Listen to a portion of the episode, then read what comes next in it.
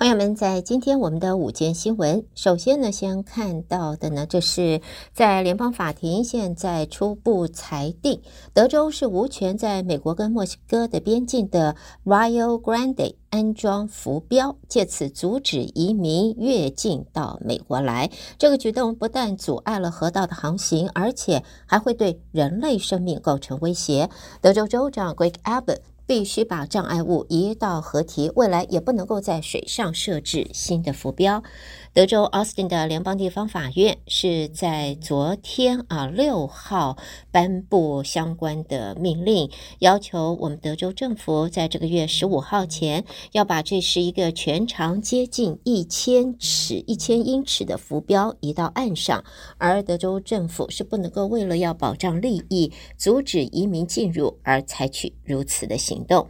在德州在河流放置这个浮标之后，司法部就在七月份提出了诉讼，说这个举动违反联邦河流和港口拨款法，在没有经过联邦批准的情况下擅自在通航水道架设建筑物，反而危及了安全，损害美国和墨西哥之间的外交关系。在裁决公布之后，德州州长 Greg Abbott 的办公室发表声明，表示。会上诉，而州府是不惜传送到联邦最高法院。在昨天，德州州政府已经提交了上诉通知了。好，另外呢，我们接下来看啊，就是在近期呢，这个是关于这。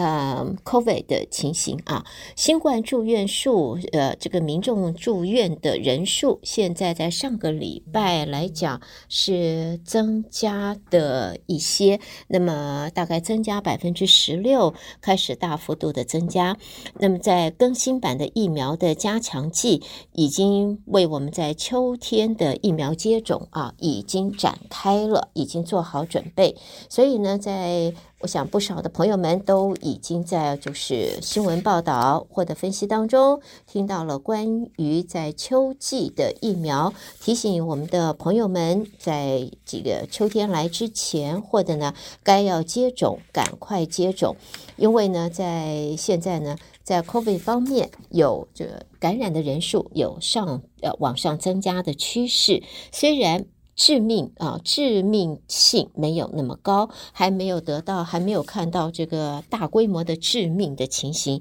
但是呃。尤其是长辈们，希望大家要注意。那么借这则新闻也提醒大家，就是美服药局现在已经有相关的最新的疫苗。除了这个之外，还有刚才呃，还有不久以前我们提过的这 RSV 疫苗啊，你都可以到美服药局去直接的去接种。呃，二八一五零六二四五三，二八一五零六二四五三。所以在现在我们讲九月了，朋友们，秋天到了。虽然天气还是热，但是秋天真的来了，马上就到了，要预预先的做好防范。所以该打的疫苗，不管是 flu shot 或者是 COVID 的疫苗，或呃这个加强针，或者是 RSV 疫苗，那么都希望朋友们不要疏忽了啊，不要这个缺了哪一个重要的保护自己的一个步骤。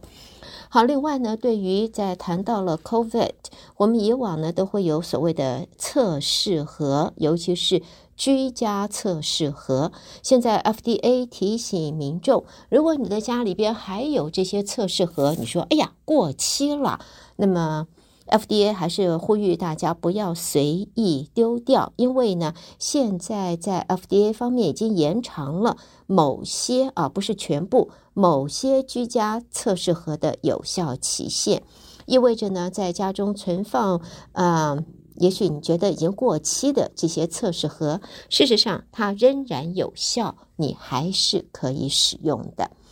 好，接着我们再看到的呢。副总统贺锦丽在接受访问的时候，在昨天，那么他强调，如果有人要试图推翻二零二零年的总统大选结果，而以以此啊引发了二零二一年国会骚乱，相关人士必须要面对法律的后果，即使他是前总统也不例外。贺锦丽在昨天代表。美国总统拜登在印尼雅加达出席东盟峰会时接受专访，那么做出了上述的表示。好，接着我们再来看，谈到了前美国总统川普啊，我们现在也看到呢，这个是自由派团体华盛顿公民责任与道德提出诉讼，挑战川普参选资格，现在要求要禁止川普参加科罗拉多州的这个初选。这个团体在科罗拉多州提起诉讼，指责。川普在二零二零年的选举争议以及二零二一年的国会骚乱当中，他的行为构成支持叛乱，而按照按照美国宪法第十四修正案，他无权出任公职，因此不可以参加科罗拉多州总统提名初选。这一个团体还说。会在更多的州提起相关的诉讼，而其他组织看起来会有其他组织要跟随的。好，我们接着呢来看一下，这个是啊、在呃特斯拉。好不好？我们来看一下，这是特斯拉现在呢，对于它的电动车的充电啊，这个方便要便民方面呢，现在可能要往前又走了一步了。现在呢，特斯拉计划要在希尔顿美加墨的。啊，两千处物业来扩充它的充电站。他在今天说，明年起会在饭店业者，就是希尔顿 （Hilton），他在美国还有在加拿大以及墨西哥的这两千处的物业，或者说他的旅馆啊，这些地方会设置充电站，渴望使用特斯拉的充电系统，就是。越来越普及，越来越便民，那当然对于它的市场就会越来越大。特斯拉可以借由装置壁挂式的充电座，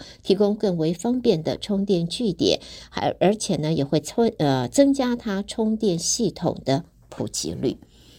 另外呢，在这里也看到呢，就是根据《华尔街日报》说，中国大陆政府下令中央部会官员工作的时候不可以使用 iPhone 或其他外国品牌的手机，同时也不能够携带 iPhone 进入办公室，而且禁令可能会进一步扩大到国营企业和其他的政府机构。分析师则预测，iPhone 在明年出货最多会因此而减少两千万只，而也预测呢，华为的五 G 啊，这个 5G 的智慧机 Mate 60 Pro 在 iPhone 十五的发布前夕推出，也有可能会让 iPhone 它二零二四年出货量会减少。那么再加上中国政府的禁令，所以明年 iPhone 的出货可能减少，会扩大到两千万只。好，接着我们再看到的，这是关于在全美国大学的。排行榜现在出来了，这一个根据这一次的排行榜啊，不会再以大学本身的声誉或者它基金储备来作为要点，更加重视是学生的收获，包括了他的毕业率，还有毕业之后的平均工资，以及在求学的经验是不是可以帮助这些毕业生成功等等。在《华尔街日报》是由二零一六年开始过公布全美大学排名以来，今年和学院脉搏以及 Statista 合作，重新调整了评比的方程式，将学生是否可以取得学位、就业之后可不可以赚取理想收入，还有大学的附加价值。作为重点，换言之，年轻的学子们如果希望将来出人头地，排行榜就能够有更大的参考价值。那么在现在呢，最佳大学排名第一名是 Princeton，就是普林斯顿大学是最佳学呃学府。它的原因是因为它的设施、它的课堂的作业，还有同学之间的感情。所以在现在呢，普林斯顿目前。在现在的排行榜是大学的第一名，而言论最不自由的大学呢？朋友们知道是是哪一家吗？这个就是哈佛大学，